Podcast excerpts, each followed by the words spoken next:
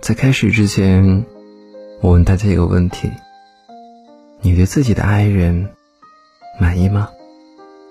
你觉得他有需要改进的地方吗？而你有想过要按照自己的要求去改变他吗？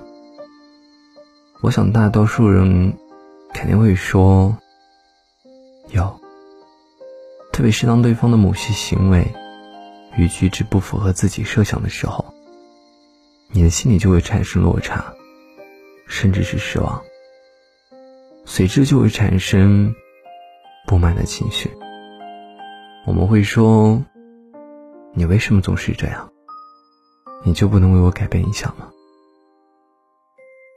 然后，我都为你做了那么多，你为我改变一点就这么难吗？其实我们都知道，在这个世界上。没有百分百完美的另一半，也没有天生就合适的两个人，但是我们依旧渴望满分的伴侣与爱情。对完美的向往，是人类终其一生明知不可为而为之的探索与追求。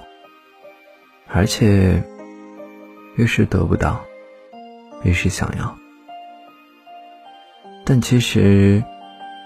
你真正去爱一个人的时候，不是完全按照自己的想法去改变对方，而是要接纳和理解，以及包容对方和自己不一样的那一部分。